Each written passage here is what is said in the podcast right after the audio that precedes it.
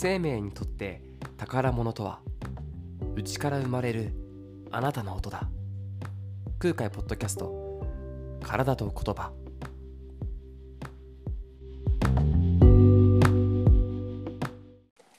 お疲れ様です。ラッパーそして施術家の空海です。体と言葉。ラッパーであり詩人。そして接骨院の院長でもある私空海が体と言葉の素晴らしさをシェアすることで自分含め視聴者の皆さんの人生や生活を少しでもフレキシブルにしたいと考えるピースでハッピーでポエジーなポッドキャストです。はい。えー、とですね、引き続きですね、前回、前々回とですね、えー続きまして、詩人の村田勝彦さんと一緒にですね、ポエトリリーディングというものに対して、えー関してですね、えー、と深掘りして熱く語っていこうと思っております。ではでは、早速お呼びいたします。詩人の村田克彦さんです。よろしくお願いします。よろしくお願いいたします。はい。大丈夫ですか、えーもう三回も喋っちゃって。そうですね。まだ続きますよ。まだまだ続きますよ。いや、本当お話ししたいことたくさんありますもんね。もう個人的にももっともっと細かい話を聞きたいんですけど、まあね、そういうわけにもいかないので、まあ前々回がですね、あのポエトリーリーディングっていうものをまあおおよそこういうものですよとか始まりとか、まあ簡単な歴史というかですね、おお話しいただいて、で2回目前回がスラムっていう部分と、あとそれに付随したその、えーなんていうのかなポエムっていう話だったりとかね、えー、と読むとはっていう部分の話にちょっと触れたんですけど、はい。えっと今回はですねそのさ前回の終わりにちょっと触れたその詩を読むっていうことうん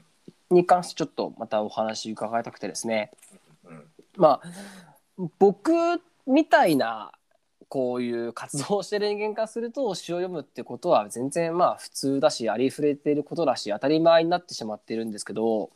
でも世間一般化すると、まあ、前回もちょっと言ったんですけど、うん詩を読むっていうことってうんなんとなくやっぱ恥ずかしいものっていうかちょっと特殊な行為だなっていうふうにも思うんですよね。うんまあ、まず私たちがまず詩を詩だなっていうふうに認識してこう最初に出会うタイミングっていうのは学校の教科書だと思うんですよ。はいはい。でそこで詩人の存在っていうものを知ってであの独特の独特のあの文字の羅列、まあ、前回も言ったそのスペースの上げ方だったりとか、言い回しだったりとかに出会ってあこういうものが詩なんだなみたいなものをこう頭になんとなく作っていくと思うんですよね。うん。でその時にこう先生とかにじゃあ合わせて読みましょうみたいな感じで合わせて読んだりとかあとこうじゃあ宇沢くん僕本名宇沢ですけど 宇沢くん読んでみたいな感じで指名されて読んだりしてすごく恥ずかしいなみたいな。てて照れる照れるなみたいな。ちっちゃちっちゃい声でなんかボソボソもっと大きく読んでくださいみたいな感じではっきり読みましょう。感情込めてくださいみたいなことを言われて なんかこう恥ずかしいっていう人前で読むものは恥ずかしいものだっていうことをなんかまあ大半の人が思ったりすると思うんですよ。うん。あんまりいないと思うんですよね。いやすごい朗読楽しいっていうよりはちょっとなんかね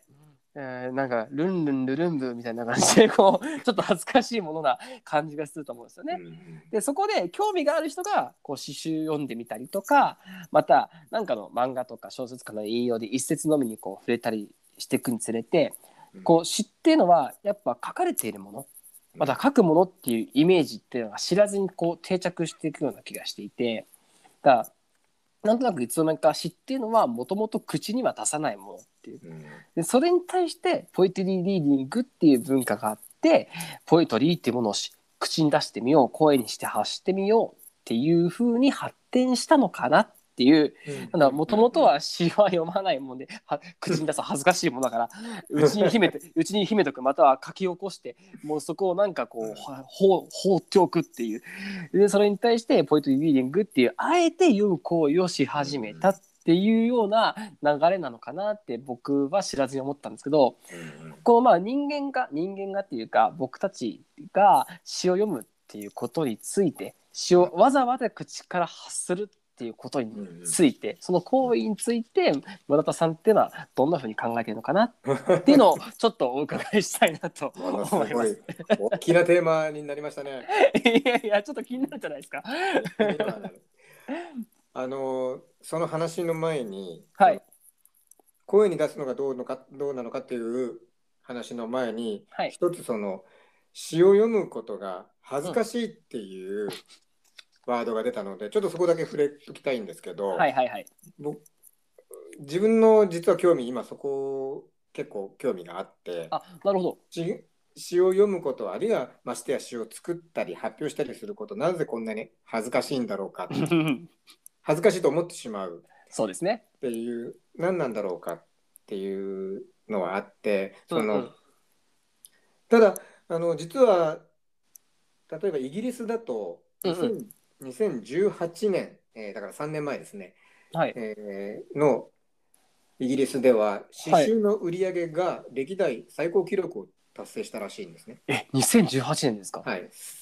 たかだか3年前なんですけど。歴代っていうのはそのその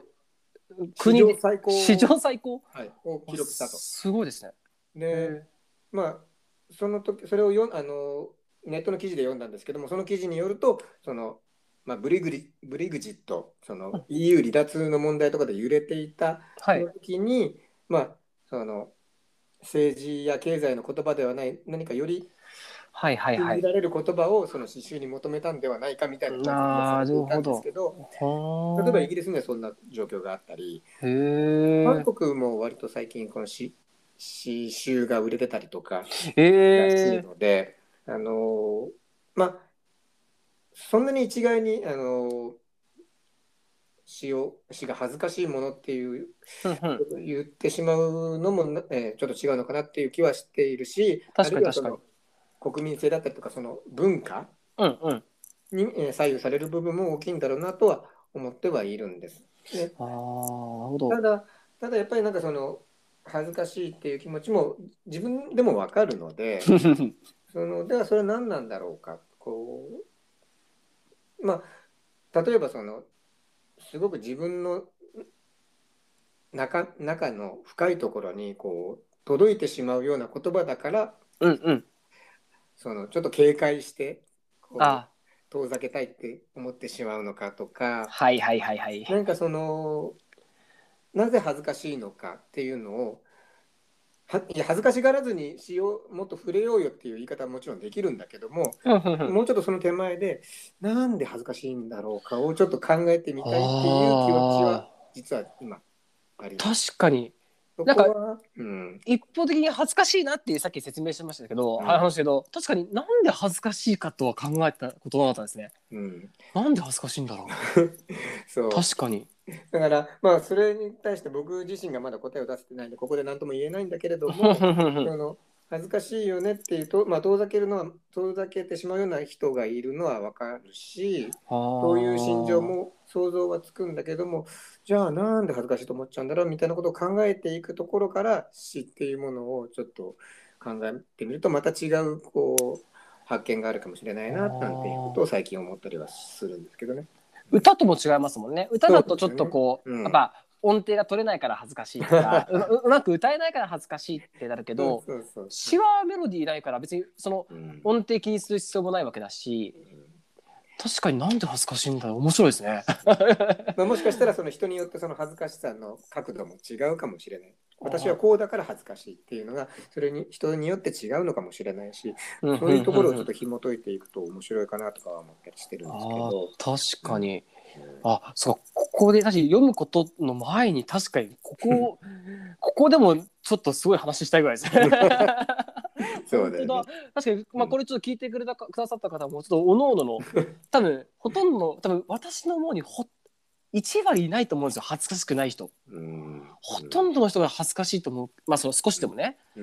思うわけだろうからおのおのの恥ずかしいって思う理由って確かに考えてみたら面白いかもしれないですよね。あ考えてもらった。で実はそういう話とも多少つながってくるのかもしれないんだけれどもはい。その文字で書いたものを読む、うん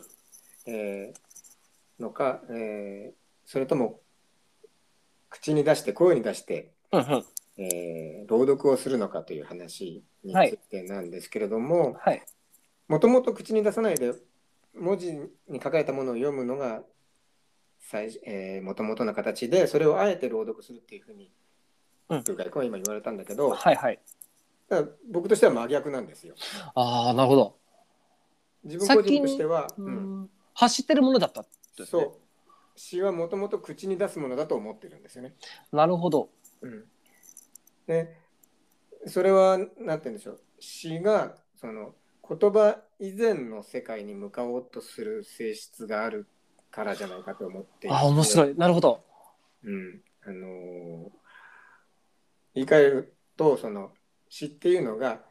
言葉ではないことを何とか言葉にしようとすること、うんうんうんうんうんそういう営みなんではないかと思っていて。でそういう営みは文字の前に実は声とかはい。体の、えー動きとして体のあのアクションとして出てくるものじゃないかと思っているんですね。そうですねだだまあだからこそその言葉にできていない自分の中にまだあるものを外に出そうとする行為あるいはそそそこに触れてしまうものが詩だとしたら確かにそれは恥ずかしいのかもしれないとかねうん思ったんですけど はいはいはいはい。うーんとちょっとその話をと飛ばすような感じになるんですけど、ええはブラジルに、うんブラジルの北東部、えーノルジスチっていうエリアに、い。ノルジスチ。はいえー、と北東部っていう意味ですね、お確かに。えー、とレシーフェとかオリンダっていう町があってここに刺繍の文化があるんですよ。刺繍の文化。はい。うんあのもう本当に手作りの、えー、と木版画で絵をつけてはいで。そこに、えー、と詩を書い詩とその木版画の絵を組み合わせたホッチキス止めでもう紐で閉じたようなだけのへすえ。ごくその、えー簡単な作りの刺繍、コルデルっていうんですけどコルベル。うん民衆詩民衆のための詩と言われたりするんだけどその民衆詩うんコルデルの文化があるんだね。はいはいはい。ででじゃあなんでそんなものがあるかっていうともともとはそのそこに吟遊詩人の文化があったんです。はいはいはいはいはい。声に出して、えー人々にその詩を伝えるっていう吟遊詩人の文化があるんですよね。でもっと言えばそのそれこそラッパーは興味あるんじゃないかと思うんだけどその吟遊詩人がその即興でフリースタイルみたいなことをやる文化もある。へえ。面白い。打楽器に合わせて即興でこう喋り続けるそういうのをエンボラーダっていうんだけども、えーそういう文化もあるんですね。レあへのー。レシーフェというところには。でそういう即興詩人吟遊詩人っていう文化が、なるほど。えー吟遊詩人ヘペンチスタっていうんですけど、かっこいいですね。そうヘペンチスタっていう吟遊詩人の文化があるんだけど、うん。でそじゃあなんで吟遊詩人文化があるかっていうとそれはそのさらに遡るとヨーロッパなんですよ。ヨーロッパはい。ヨーロッパの吟遊詩人文化がその、まあ、ヨーロッパポルトガルとかスペインとかが南米に来るわけじゃはい。ないあの進出してきた侵略してきた時にはい。あの吟遊詩人の文化もそこに入ってくるんだよね。へえ、面白い。でそこのまあレシーフェオリンダっていうのはまあ港町なんだけどもそこでその吟遊詩人の文化とその元々のその土地の文化とが混ざってそのへヘペンチスタの文化が豊かになっていくっていう、まあなるほどけどもそもそもそのそこで言う詩っていうのは喋る詩なんでね口に出す詩ーはいはいはいはいはいはい。で、まあ、それはブラジルやヨーロッパの例だけどもはい。でも日本だって例えば和歌短歌はもともと老少の声に出す文化じゃないですか。そうですね。もう貴族がめっちゃみんなの前で 読んで、その、なんだろう、意向というかを なんかこう、示すみたいな 感じありますよね。そうあの今貴族って言ったじゃない、はい。でまあはい。た確かに今だ今となってその天皇家のね歌会みたいなところで、なんかイメージありますよね。はい、つつながってるのかもしれないんだけど、はい実はその例えば「万葉集」みたいなものがあったようにもっともっと、あの一般的にも広まってた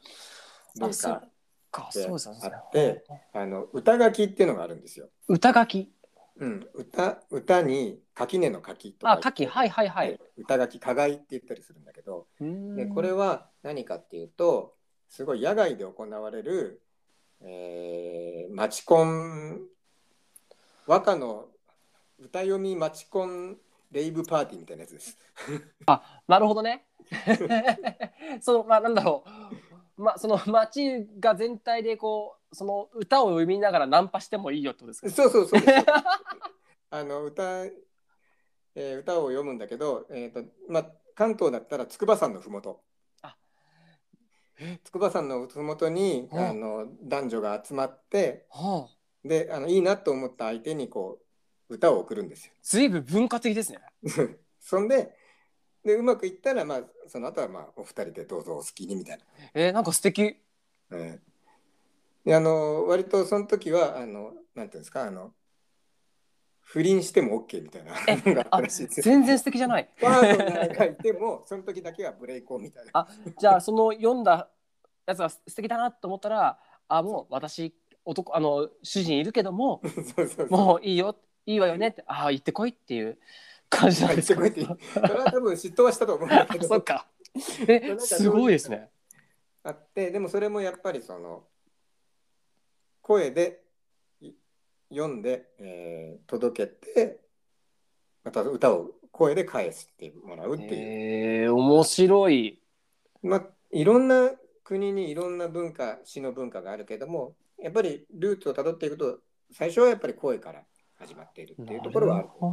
うん。確かに今聞いてて思ったのは確かによその声に発する文化がスタートですしもちろんそしたらに同時に聞くものだったんだなっていうそうだよね。確かによ読むものじゃなくてまず聞くものだったんだなって思うとすごく納得のいくというかだっても文字書けない人いますもんね。そうなんですよ。だからもともとそのずっと遡っちゃうと今みたいに文字を読める人が普通一般的ではなかったから、そっか。うんえー、にしてもお話にしても耳で聞いてっていう。なるほどその口伝っていう部分ですよね。そうだよね。あなるほどめちゃくちゃ腑に落ちましたね。なんかてっきりそのやっぱポイトリーリーディングっていう文字面に騙されたって言い方あれですけど、なんかうっかり一番大事なことなはずのその市場っていうものはその言葉を書けるものじゃないと存在しないみたいなうん感じにしてたけどそうじゃなくてどんな人にもポエドリポエジーはあってその市場っていうものがあって。あそれを表現するにはまずどうしたってやっぱ難易度の簡単な声を出すっていうのはすごく自然ですよね。ーいやそうだと思います。確かにそうですよね。ただなんかその書かれているものが詩でうんうんうんうん。もともと口には出さないものっていうイメージがあるっていうのもよくわかるんだけれども、うんうん。一つ日本の場合で一つ言えるのはもしかしたらその戦争、うん敗戦っていうのが大きかったかもしれないっなるほど。ていうのがあってこれは俺なんかよりずもっとあの詳しい人うまく説明できる人がいると思うんですけど、はいはい。僕も聞きかじったぐらいのことなんですけども、うんうん要するにそのいわゆる分断、えーその文芸の世界ですねうん 戦前の文芸の世界詩やあるいは小説を書いてた人たちがうんあの戦時中に、まああのえー大戦その戦局その戦時下においてこう、うんなんなんでしょう戦意高揚のための作品を書いたりとかなど。はいはいはい。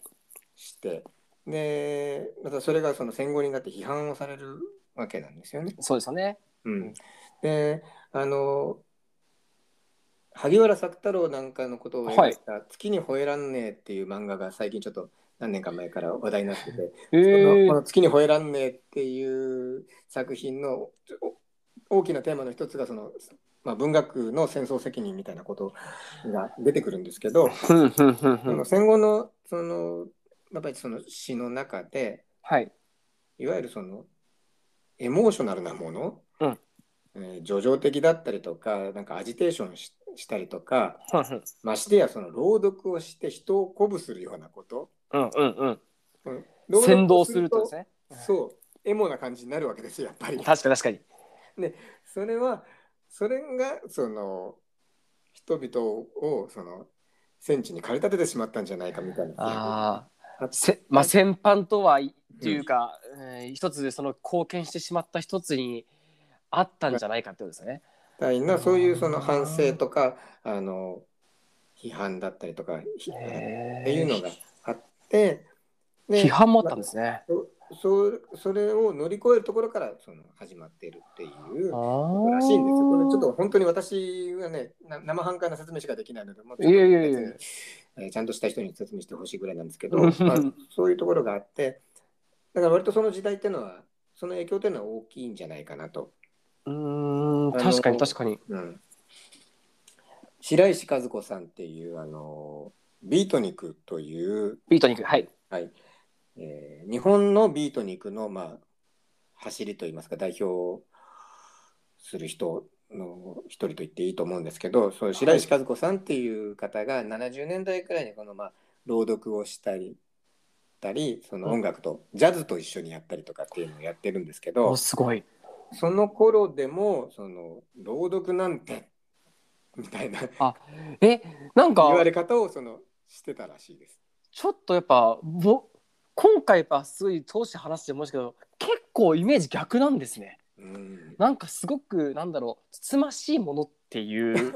朗読って教科,、まあ、教科書から出会ってるからかもしれないけどそのなんかもともとなんかすごい頭のいい人たちまたおとなしいものみたいなすごくものっていうよりも朗読っていうのはすごくあのかどわかすというか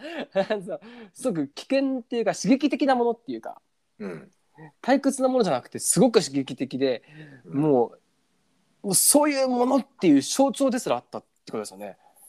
刺激的実際に刺激的なものだと思いますよ。僕。まあ思います思います、はい、思いますけどなんとなくこうい言葉のイメージ詩を読むっていうなんかうん。字面からするとあなんかすごい高尚なものっていうか なんか書いたものをすごくしっかりこう文系の人が一生懸命なんか詩情を持って書いた人が それを慎みやかに読む。詩は叫んじゃいけませんっていうなんか知ってなおとなしく読むもんで叫ぶなんかお下品みたいな感じのやつから発展して叫ぶみたいなものに持ってったと思ったら、結構お話聞いてると根本から叫んでいるし。そうですね。だからあの一方でそのし叫んじゃいけないよっていう制限といううんうか、制約みたいなものが生まれていて、そそれの流れの中でまあある種の先祖返りというか。ああ先祖返りはい。あのいや声に出していいじゃん声に出すことの力強さだったりとかその身体身体とその言葉を、まさに体と言葉うんうんうんを一緒にさせるっていう喜びっていうのがあるじゃないかみたいななるほど。先祖返りをしているのがポエトリーリーディングじゃないかって私なんかは捉えていや思いますね。ゆえになんとなく僕たちは今現代に疲れてさっきイギリスですごく一番売れてるっていううんこの状況で今一番売れてるっていうその今先端とか現在のすごいものにもう疲れてしまってやっぱその先祖返り的に体だったりとか が求めてるものってやっぱ帰ってきてるのかなっていう感じがやっぱすごくしますよね。あ生物の生物学のあの研究の中であはい。あの言葉っていうのは歌から生まれたんじゃないかっていう説がありますよね。それも逆に感じますけどね。やっぱなるほど。逆に歌から始めてっていう。はあ。の割と日本でも研究しているえっ、とえっ、とね岡野屋さん岡野屋和夫さんっていう方。あ岡野谷和夫さん。うん、っていう方の「言葉はなぜ生まれたのか」っていうすごいあの読みやすい本があって。それなんかはそのそのことについて、えーう歌というか。へえ。そうだね。節節をつけてこうやって声を出していたところから言語というものが生まれるっていう説なんだけど。なるほど。あるいはあるいはえっ、とこれも何何年か前になるけど歌う歌うネアンデルタールっていう本が面白そうですね。ネアンデルタール人には歌う文化があったえー、すごい。だからそのそういう歌う文化の中から言語っていうものが生まれてきたっていうことの研究っていうのは一応されてるみたいです。もう目から鱗が落ちすぎてなんかもう鱗で埋まりそうなんですけども ちょ全部逆だったなって思いますなんか。そう僕の持ってたイメージと。あそうなのね。やっぱ言葉があってなんかその発展でなんか歌ができていたのかなうんみたいな感じだけどでもやっぱりこうよく考えてよく振り返ってみているとその確かに聞くっていうことの始まりだよなとか。うん。確かに歌から始まったっていうのはすごくなんかこうハッとさせられました。なるほどっていう。面白いよね。面白い。ょっと夢のある説夢のありますよね。うんうん。へーそれを恥ずかしがってたんだなっていうことも恥ずかしいって思うし。うん。えー硬くなってたのかな。でもそれをそれを僕たちが無意識に求めてるってこともまた面白いなっていう。うん。そう。ねえ。ー、えーめちゃくちゃ面白い。いや多分僕もまあ僕もすごく戦学だったっていうかそのなんだろう浅かったなっていうのも思うと思うんですけどでもこれ聞いてくれてる方の大半はやっぱり多分逆のイメージを持ってたと思うんですよね。あそう多分わかんない僕が 僕が固まってたのかもしれないけど、結構ハッとしてた方多いと思いますよ。うんえー、面白いですね。だからこれをこれを機にだからあそうかっていうすごく詩の朗読っていうものだったりとかポエティリーディングっていうものは遠かった方って多分多かった多いと思うんだけど、うんでも逆に実は僕たちがはるか昔にむ持っていたものに帰っていくことでうん。余計近く感じてくれるっていう人もいるのかなって今思いました。多分なんかその前の回の時にはい、スウェーデンの詩詩人の朗読を聞いた時に、はい。言葉の意味がわからないけれどもその声のを聞いてるうちにな泣いてしまっていたっていうことをお話ししたんですけどはい。そういうのもなんかちょっとつながる話なのかなとは思ってます。この言葉の意味だったりとか伝達する、うんうん。ということ以前のその声を出して、えー何かが空気を伝わって響いてくるっていう、そはいれを耳にするということ自体に、えーこうふ含まれている原始的なこあう喜びだはい。ったりとか、あの刺激だったりとかうん本能的なあのそうまあか快,、えー快感ですよね。みたいなものがあるんじゃないかなと思確かに。もっともっとその言葉っていうことがテーマだけど言葉っていうもののもっと最初から突き詰めたら実は音っていうものがあって、まあ僕なんかやっぱライム韻がすごい大好きだしう。うんでなんか英語とか他の国も日本語もなぜか同じような響きが同じような意味だったりするじゃないですか。うんうんてか僕の曲の「ドロップ」っていう曲があるんですけど、はいドロップっていうドロップっていううんものと落とすっていう言葉似てるし、うんドロップとポロっていう擬音も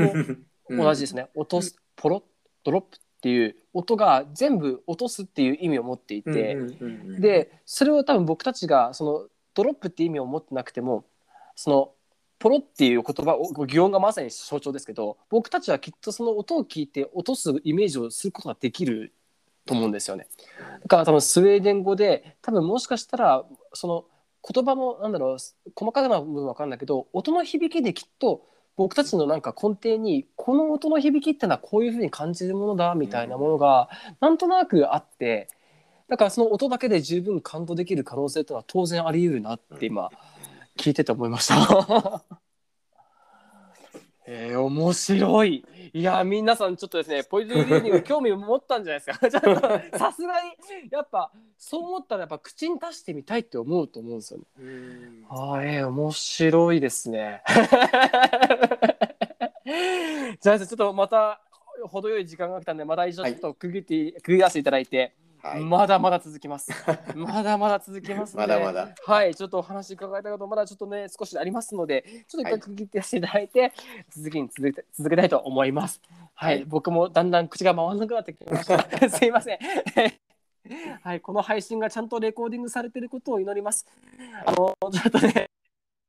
物とか途切れてたら心配ですが、はい、ちょっとね、えっ、と、信じてまた続き収録しますんで、また引き続き村田さんよろしくお願いします。じゃあここで、はい、特技させていただいて、それでは体と言葉、村田さんゲスト会シャープ3ですね、一度終わりにしたいと思います。えーお送りしたのはラッパー、そして施術家の空海と、詩人村田克彦でした。また一度もいらしてください。お大事おに。大事に。ああ、いい言葉ですね。